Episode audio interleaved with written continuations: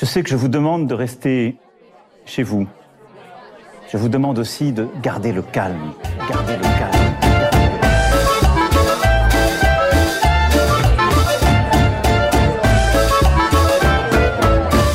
Bonjour à toutes et à tous, ici Perrine et vous écoutez Jeunesse confinée. Pour ce cinquième épisode, nous retrouvons Katia, psychologue du travail, actuellement en poste dans un CIO à Montpellier. Nous avons échangé sur des questions de décrochage scolaire, d'orientation, de l'avenir des CIO en France, ainsi que de l'impact du confinement sur le monde du travail. Étant psychologue, son regard est plus professionnel et théorique que ceux que nous avons pu avoir dans les épisodes précédents. J'espère que cette nouvelle proposition et ce nouveau regard vous plairont. Si c'est le cas, n'hésitez pas à soutenir le podcast en laissant un avis et une note sur votre plateforme d'écoute préférée, ainsi qu'en partageant et en en parlant autour de vous. Merci beaucoup et bonne écoute. Salut Katia alors tout d'abord, je voulais te remercier d'avoir accepté de participer à cet épisode. Et pour commencer, est-ce que tu pourrais te présenter, s'il te plaît? Bonjour, alors euh, bah, déjà avec plaisir.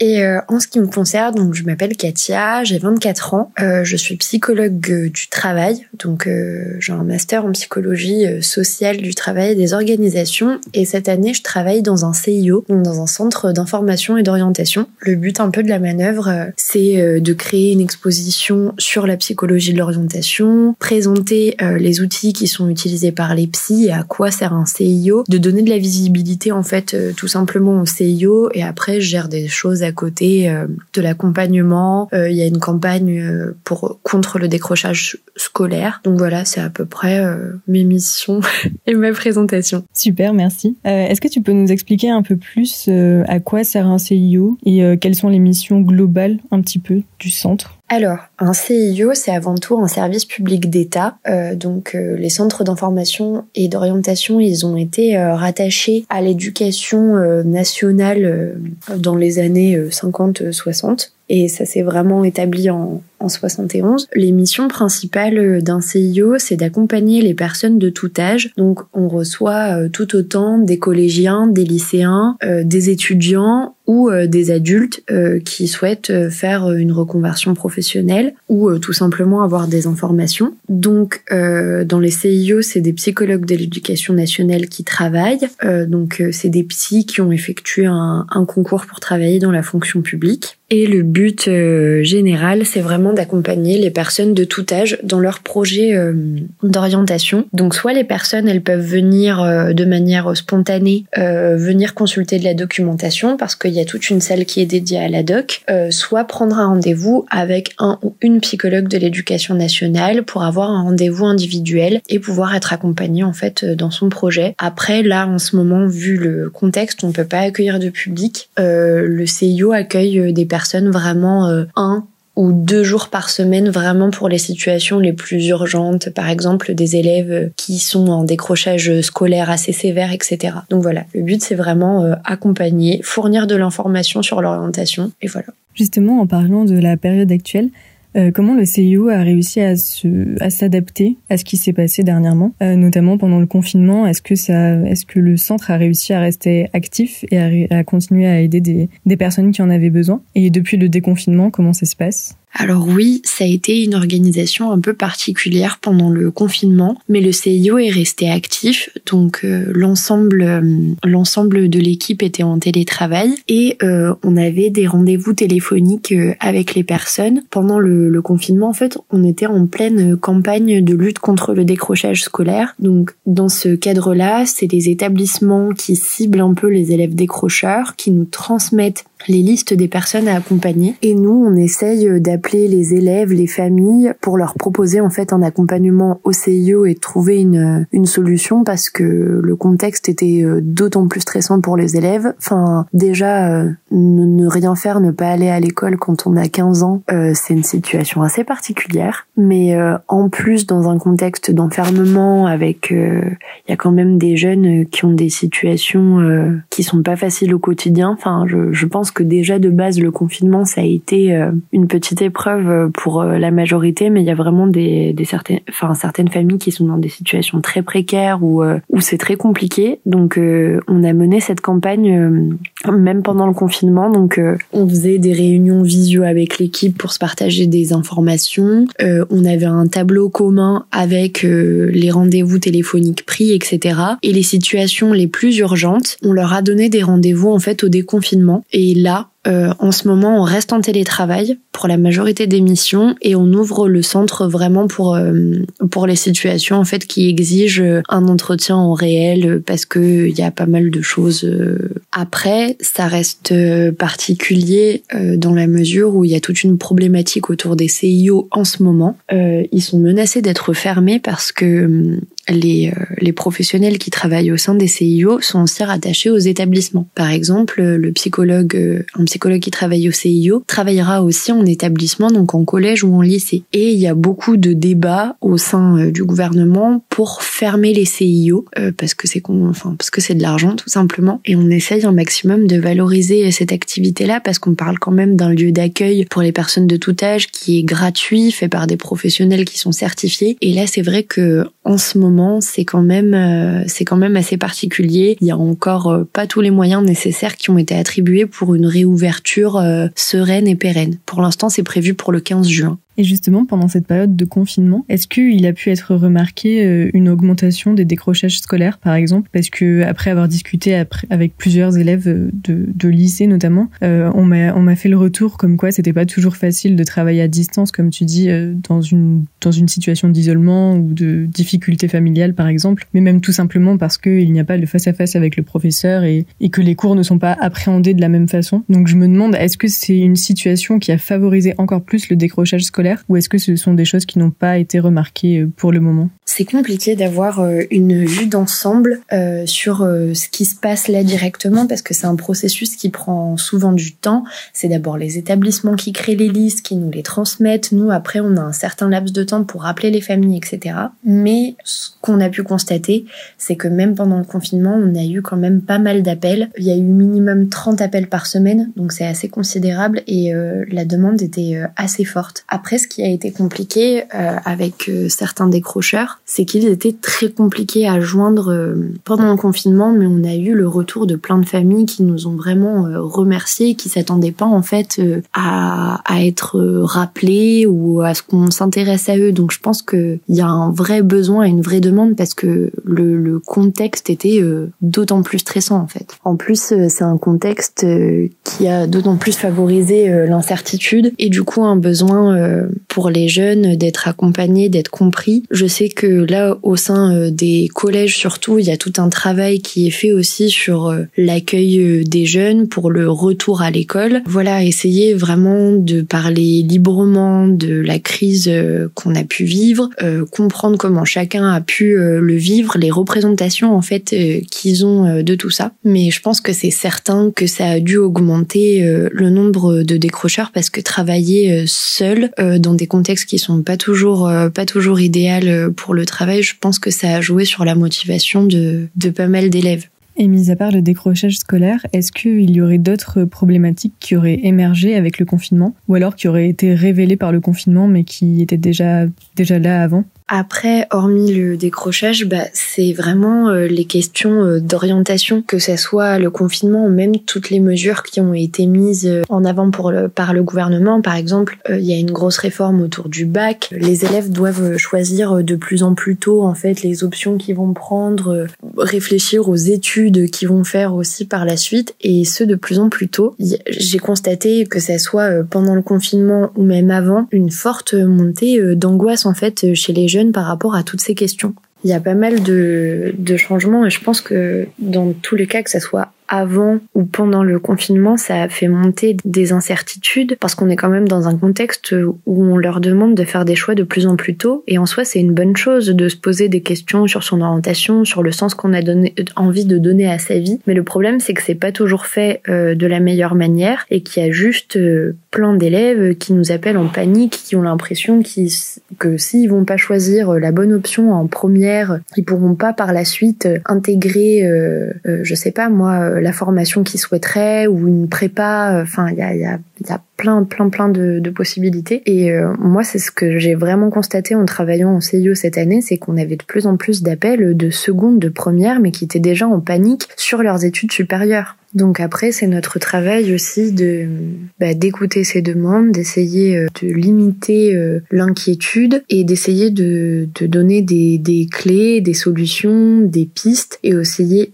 aussi faire comprendre, enfin ça je trouve ça assez important, bah, qu'on peut changer d'orientation, que c'est pas euh, un choix à un moment T qui définit toute notre vie, enfin apporter un peu plus de souplesse parce que le, le système est de plus en plus rigide à ce niveau-là et c'est vrai que les élèves font face à beaucoup de à beaucoup de, de choix à faire, peu d'accompagnement. Alors je sais qu'il y a il y a pas mal de choses qui sont mises en place, mais il reste qu'on constate qu'il y a quand même euh, pas mal de, de panique en plus. Il y a des réformes sur vraiment pas mal de choses. Les les, études de médecine, pareil, elles sont complètement refondues. Enfin, il y a plein de, changements qu'il faut assimiler et voilà. Et par rapport à toutes ces questions d'orientation, est-ce qu'il y a eu des mises en place euh, particulières pour cette année qui étaient euh, bah, particulières et, pour aider encore plus les élèves dans leur euh, dans leur choix d'orientation Alors c'est vrai que ça a été très particulier et de manière générale, euh, il y a beaucoup de choses qui se font. Donc euh, ça peut être euh, des, des, salons, des groupes d'élèves qui avant venaient au CIO pour avoir des présentations,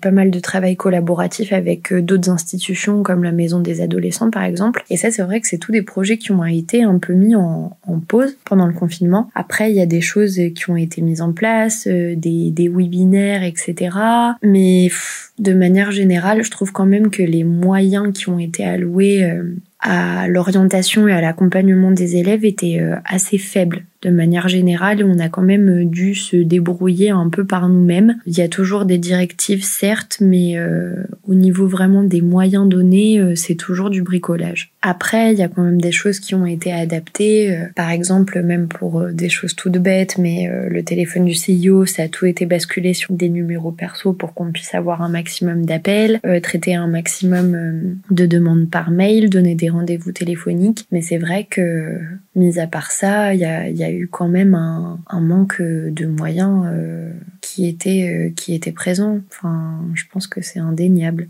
Par exemple, au déconfinement, on devait réouvrir le centre et avoir euh, des moyens, donc des barrières en plexi, des masques pour tous les salariés, etc., pour pouvoir accueillir au mieux le public. Et ça, c'est des choses qui sont gérées par le rectorat. au final, il y a eu une commande de 5 masques pour tout le CIO qui a été effectuée et pas de barrière en plexi. Voilà, donc euh, on peut constater un peu les moyens qui sont alloués aux, euh, services euh, d'État comme le CIO pendant cette crise entre ce qu'on entend, enfin tous les beaux projets et la réalité. Moi, je trouve qu'il y a quand même une une différence. Après, c'est un discours un peu pessimiste, mais c'est vrai que c'est quelque chose qu'on a pu remarquer. Enfin, ce manque de moyens, il est quand même omniprésent au quotidien. Et d'après toi, est-ce qu'il va y avoir des répercussions particulières sur les élèves qui ont été impactés par cette période un peu compliquée dans leur orientation notamment?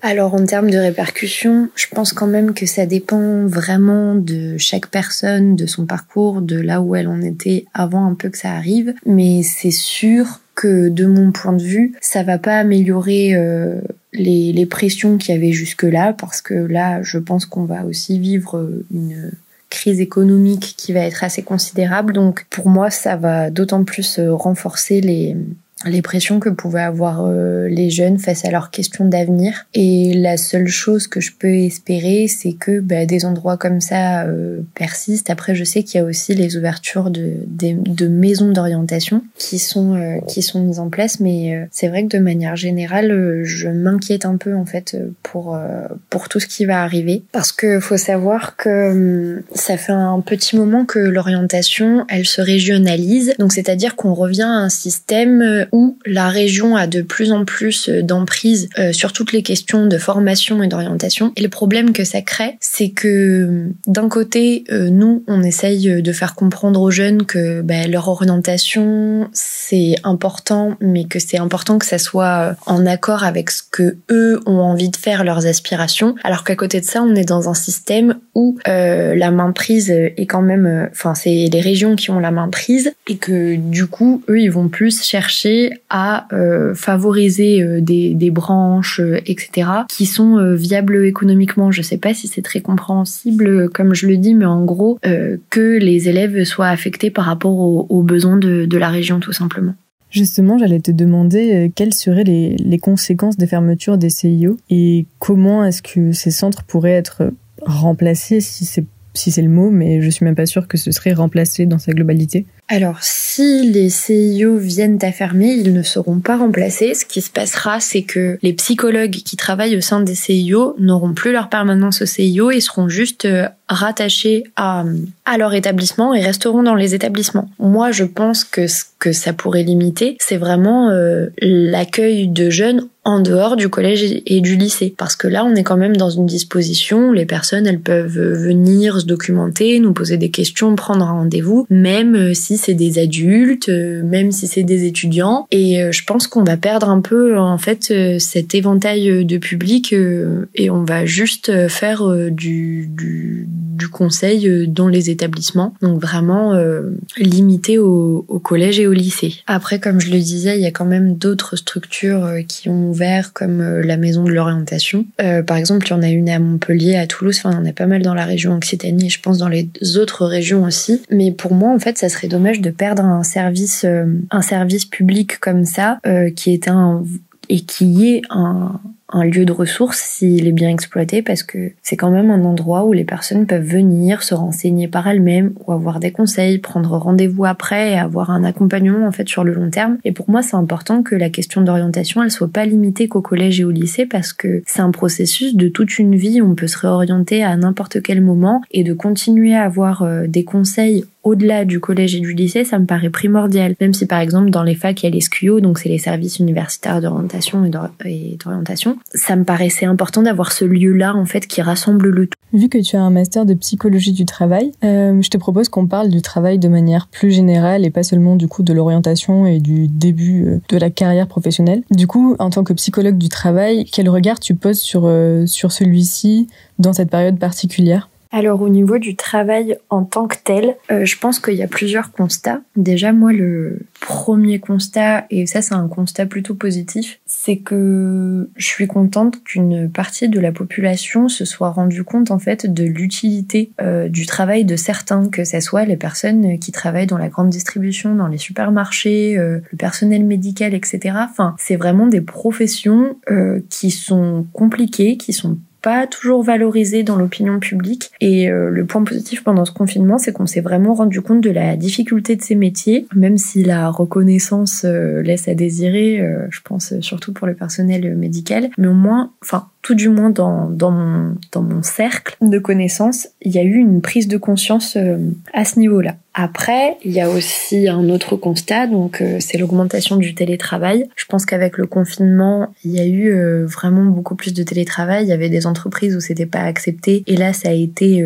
imposé. Et ça, je pense aussi que le télétravail, c'est une notion dont on va de plus en plus entendre parler. Et elle a ses points euh, ses points positifs euh, comme euh, ses limites. Les limites ça peut être euh, la, la, surcharge de travail. Enfin, j'ai eu écho, par exemple, de, de, certaines grandes entreprises où les salariés étaient en chômage partiel, mais ont continué à travailler en télétravail et avec des tâches assez considérables euh, où ils faisaient des journées euh, de 9 heures et en terminant à 10 heures le soir. Donc c'est assez quand même prenant. Je pense que la crise en fait qu'on a connue va un peu bouleverser le travail tel qu'on l'a connu. Au début du confinement et même pendant, j'avais vraiment un espoir euh, sur le fait que ça ouvre un peu les mentalités, sur le fait, euh, je sais pas, de faire des choses utiles, que ce soit pour soi, pour les autres, euh, plus d'ouverture d'esprit, parce que c'est vrai que je suis très optimiste et, et, et parfois j'ai tendance un peu à, je sais pas, peut-être trop espérer des choses. Et là, je me rends compte que c'est un peu différent. C'est il y a quand même il y a quand même pas mal de choses qui reviennent en fait à la normale comme si c'était rien passé et j'espère juste que les prises de conscience qu'on a pu avoir pendant cette période perdureront en fait et, et resteront euh, sur euh, le long terme. Après, pour revenir à la question du travail, parce que c'est vrai que je m'en suis un peu éloignée, euh, même dans la littérature scientifique, il y a plein en fait de scénarios possibles. On parle de la fin du travail, de, de ce que va être le travail s'il est pleinement automatisé, etc. Moi, je pense qu'il y a du bon et du mauvais dans tout ça. Je suis un peu effrayée par le, le développement à outrance des intelligences artificielles, mais ça c'est un point de vue vraiment personnel. Euh, j'ai peur en fait qu'on perde un peu en humanité et en empathie dans tout ça. Après, je suis aussi consciente euh, de, de, certains bénéfices que peuvent avoir euh, des solutions comme le télétravail, etc. Juste que ça soit fait de la bonne manière et que les salariés soient, soient accompagnés. Enfin, voilà. Il y a vraiment plusieurs éventualités et c'est vrai que c'est compliqué d'avoir une vision définie sur le sujet. Donc sans parler d'une vision définie de ce que va être le travail de demain, on va dire, euh, tu penses quand même que euh, ce confinement laissera une trace dans le monde du travail et apportera quelques changements? Oui, je pense que dans tous les cas, euh, il y aura un avant et un après et que vraiment le point essentiel, enfin et la modification euh, principale que ça que ça aura apporté, euh, c'est le télétravail. Il y a pas mal d'entreprises jusque-là qui ne faisaient pas de télétravail, ne savaient pas comment le mettre en place et là avec la crise sanitaire, ils ont pu se rendre compte que c'était possible et je pense qu'il y en aura de, de, de plus en plus en fait. Même dans les annonces les annonces d'emploi, je regarde pas mal en ce moment. Le télétravail est très souvent mentionné, très souvent. Donc en soi, c'est une bonne chose si c'est amené de, de, la bonne manière, pardon. Après avoir euh, la manière dont c'est mis en place en fait euh, dans, dans les différentes euh, structures. Donc d'après toi, qu'est-ce qu'on devrait retenir de cette période et quelles seraient les leçons à tirer dans tous les domaines que l'on vient d'évoquer? S'il y a une chose, je pense qu'on devrait retenir de ce confinement, Déjà, c'est une chose euh, toute bête, euh, mais c'est de faire attention aux petites choses en fait, aux détails euh, de la vie, euh, de pas oublier en fait la petite beauté des instants. Je pense que parfois, quand on se prend trop dans notre quotidien, dans notre vie professionnelle, on arrête de faire attention à ces choses-là. Et je pense que pour tout le monde euh, en tant qu'être humain. C'est des détails qui font la différence. Euh, c'est tout bête, mais juste parfois admirer le ciel euh, et je sais pas se rendre compte de la beauté des lieux dans lesquels on est, etc. C'est super important. Donc ça, c'est la réponse très cucu. Et je pense que le deuxième point qui est essentiel, c'est de pas oublier de faire des choses qui ont du sens pour nous et qui sont en accord avec nous. Pendant le confinement, j'ai beaucoup lu. Enfin, déjà, je le fais de manière générale, mais pendant le confinement, genre d'autant plus. Et euh, j'ai eu l'occasion de lire un livre de Viktor Frankl. Donc c'était un, un, psychiatre qui a vécu euh, dans les camps de concentration pendant la Seconde Guerre mondiale. Et malgré euh, l'atrocité de, de ce qu'il a pu vivre, ce qui retient de, de tout ça, c'est d'essayer bah, de continuer d'avoir une vie qui a du sens, de faire attention aux détails, etc. Et je pense que c'est vraiment le point essentiel. Enfin, essayer de, de rester humain et, et bienveillant et essayer de les choses euh, à notre échelle. Je pense euh, que là, on va vivre euh, quand même pas mal de bouleversements. Il y a plein de mouvements qui se mettent en place et c'est quelque chose qui me ravit plutôt parce que, enfin, si on parle de l'actualité, toutes les marches contre le racisme, par exemple, contre les violences policières qui ont eu lieu, moi, je pense que c'est positif, même si je trouve ça aberrant qu'en 2020 on doive encore se battre pour ça et que ça soit pas établi dans les mentalités. Voilà, je pense qu'il faut euh, qu'on retienne de faire des choses qui sont importantes euh, pour nous, euh, en accord avec nos valeurs et dans le respect de soi et des autres en fait, tout simplement. Essayer de faire des choses qui ont du sens. Voilà. Alors afin de conclure cet échange sur des points un peu plus personnels, je vais te demander comment est-ce que tu as vécu le confinement toi personnellement et dans quelles conditions? Alors, euh, le confinement, je l'ai vécu d'une manière euh, assez euh, mitigée, dans la mesure où j'étais confinée avec mes parents, donc chez mes parents dans la Drôme. Donc déjà, ça a été une première étape d'arriver à, à vivre de nouveau avec ses parents, de reprendre cette habitude-là, parce que c'est vrai que ça fait longtemps que je vis seule, mais ça a apporté quand même des points positifs. Je sais que ce confinement, il m'a apporté vraiment une période dans la vie où j'ai vraiment pu me, me poser, réfléchir à là où j'en dans la vie, là où je voulais aller. C'est une période où j'ai énormément pris de temps pour faire les activités que j'aimais, par exemple le dessin, la musique, etc. J'ai dessiné pratiquement tous les jours et c'est une chose que j'arrive pas à faire normalement. Enfin, je dessine le week-end, etc. Et là, j'avais vraiment beaucoup d'inspiration. Euh, c'était, c'était vraiment super, euh, super bien. Après, comme tout le monde, je pense que c'est une période qui m'a fait me questionner. J'ai pu être euh, frustrée de l'enfermement. De base, je suis une personne quand même très extravertie. Je bouge tout le temps. Je fais toujours quelque chose. Et là, d'être contrainte de rester chez moi, c'était un peu frustrant. Avec les parents, c'était parfois pas évident de, de revenir à la place de jeune adulte qui est chez eux. Mais de manière générale, j'ai essayé de prendre cette période du bon côté et d'en tirer en fait euh, le maximum. Euh, lire beaucoup, regarder euh, plein de films, pas oublier l'importance des choses, être en contact avec les personnes qui sont proches de moi, voilà, être présente pour elles. Et c'est plein de petites choses dont je me suis rendu compte. Je pense quand même que malgré la, difficulté du, du, confinement, c'est une période qui a été bénéfique parce que elle a elle a pu amener à, à, du questionnement sur soi et une remise en, en question. Et ça, c'est vraiment des choses euh, que je veux faire euh, perdurer euh, même après toutes les petites prises de conscience que j'ai eues. Être là pour les personnes, essayer de faire des choses qui paraissent sensées, essayer d'agir au maximum à, à son échelle. C'est ce que j'essaye de retenir au maximum de cette expérience un peu unique. Et est-ce que maintenant euh, qu'on est dans le déconfinement, tu es revenu à ta vie normale, entre guillemets, ou est-ce qu'il y a des choses qui ont changé euh, en plus de ce que tu as retenu de cette période? Je pense qu'il y a quand même euh, des changements. Donc euh, après le, le, déconfinement, je suis revenue chez moi et c'est vrai que c'était particulier. Enfin, c'est toujours particulier euh, l'organisation qu'on a maintenant, le système de flèches, de toujours penser à se désinfecter les mains, les masques dans les transports en commun, etc.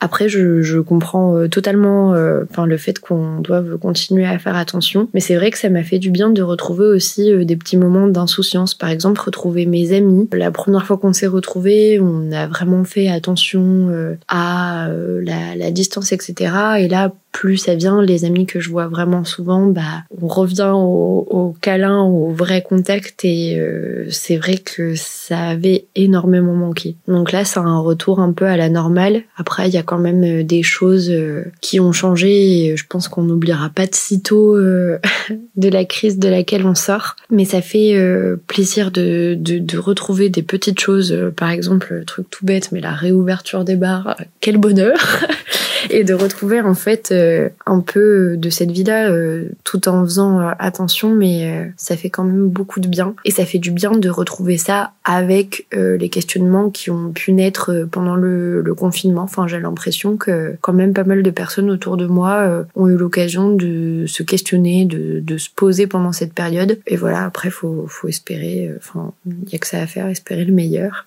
parce que là, il y a quand même énormément de choses qui sont incertaines et euh, il y a plein de choses, je sais pas comment ça va se, passer. Mais bon, je pars du principe euh, que là, on peut juste euh, essayer de faire les choses qu'on peut faire chacun et chacune pour pas faire courir de risques inutiles aux autres, tout en revenant petit à petit à nos vies, à nous ce à ce qui nous fait du bien et à ce qui a du sens pour nous. Et quels sont tes projets dans un futur plus ou moins proche? Alors j'ai pas mal euh, de projets parce que là pour l'instant mon avenir est un peu incertain on va dire. Euh, je termine de travailler au CIO euh, là à la fin du mois donc je suis en train de préparer de préparer deux projets de thèse euh, différents parce que ça me tient vraiment à cœur euh, d'en faire une et d'essayer de faire progresser les choses dans mon domaine à mon échelle. Donc j'espère vraiment trouver un financement pour la thèse. Et sinon, je cherche euh, tout simplement des emplois dans ma branche, que ce soit dans la formation professionnelle, dans le diagnostic de risques psychosociaux, etc. Donc euh, pour l'instant, en fait, euh, je suis vraiment dans mes recherches, envoyer des candidatures, rédiger des, des projets, et je sais pas encore où je serai, dans quelle ville, à la fin de, de l'été. Voilà, donc c'est assez, c'est assez perturbant, mais on va s'y faire. Voilà, c'est l'aventure, on va dire. Et du coup, brièvement, est-ce que tu pourrais nous, nous raconter un petit peu quels sont les deux sujets de thèse qui t'intéressent? Alors oui, euh, le premier sujet, c'est celui qui me tient le plus à cœur et sur lequel j'ai travaillé euh, en M2 aussi, c'est euh, le sale boulot peut-il être vecteur de sens Donc vraiment étudier le, les questions de sens au travail chez les personnes donc qui ont entre guillemets un sale boulot. c'est l'appellation qui est donnée aux différents jobs en fait qui sont socialement dévalorisés parce que ils sont effectués dans des conditions ou, euh, ou peu valorisables. Par exemple, les équipiers chez McDo, les personnes qui font des ménages, euh, les éboueurs, etc. Donc, essayer de comprendre le sens qu'ils donnent à leur travail, ce que ça leur procure, etc. Voilà, la question globale. Je vais pas rentrer dans le détail parce qu'il y a vraiment énormément de choses en fait qui rentrent en jeu. Et euh, le deuxième sujet sur lequel je suis en train de travailler, donc il est un peu différent, c'est sur le développement de l'intelligence émotionnelle, surtout euh, chez les managers. Donc essayer en fait euh, de créer des dispositifs pour sensibiliser à la question de l'intelligence émotionnelle. Donc c'est les notions comme l'empathie, la compréhension de ses propres émotions, des émotions des autres. Et je pense qu'on a tout intérêt à développer des sujets comme ça euh, dans le monde du travail, parce que parfois on a tendance à oublier qu'on travaille en être humain et que les émotions ça fait partie intégrante de notre fonctionnement. Donc essayer de trouver en fait des moyens de sensibiliser les, les personnes à ces sujets-là, à les développer et euh, voilà, à questionner euh, les managers sur ces questions qui sont euh, fondamentales. Super, merci beaucoup. Ce sont des sujets très intéressants et en effet très importants à traiter, je trouve. Donc j'espère que tu trouveras ton financement. et du coup, pour clôturer cette discussion, est-ce que tu peux nous partager ta musique de confinement? Déjà, merci beaucoup à toi.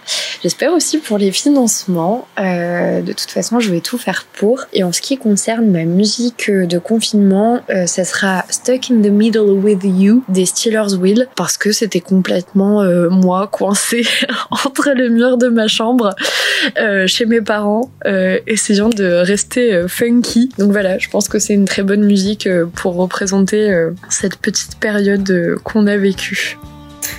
Super. Eh ben, merci beaucoup et surtout merci d'avoir participé et d'avoir euh, échangé avec moi pour cet épisode. C'était super intéressant et, euh, et j'espère que tu arriveras à réaliser tous tes projets pour la suite. To the left.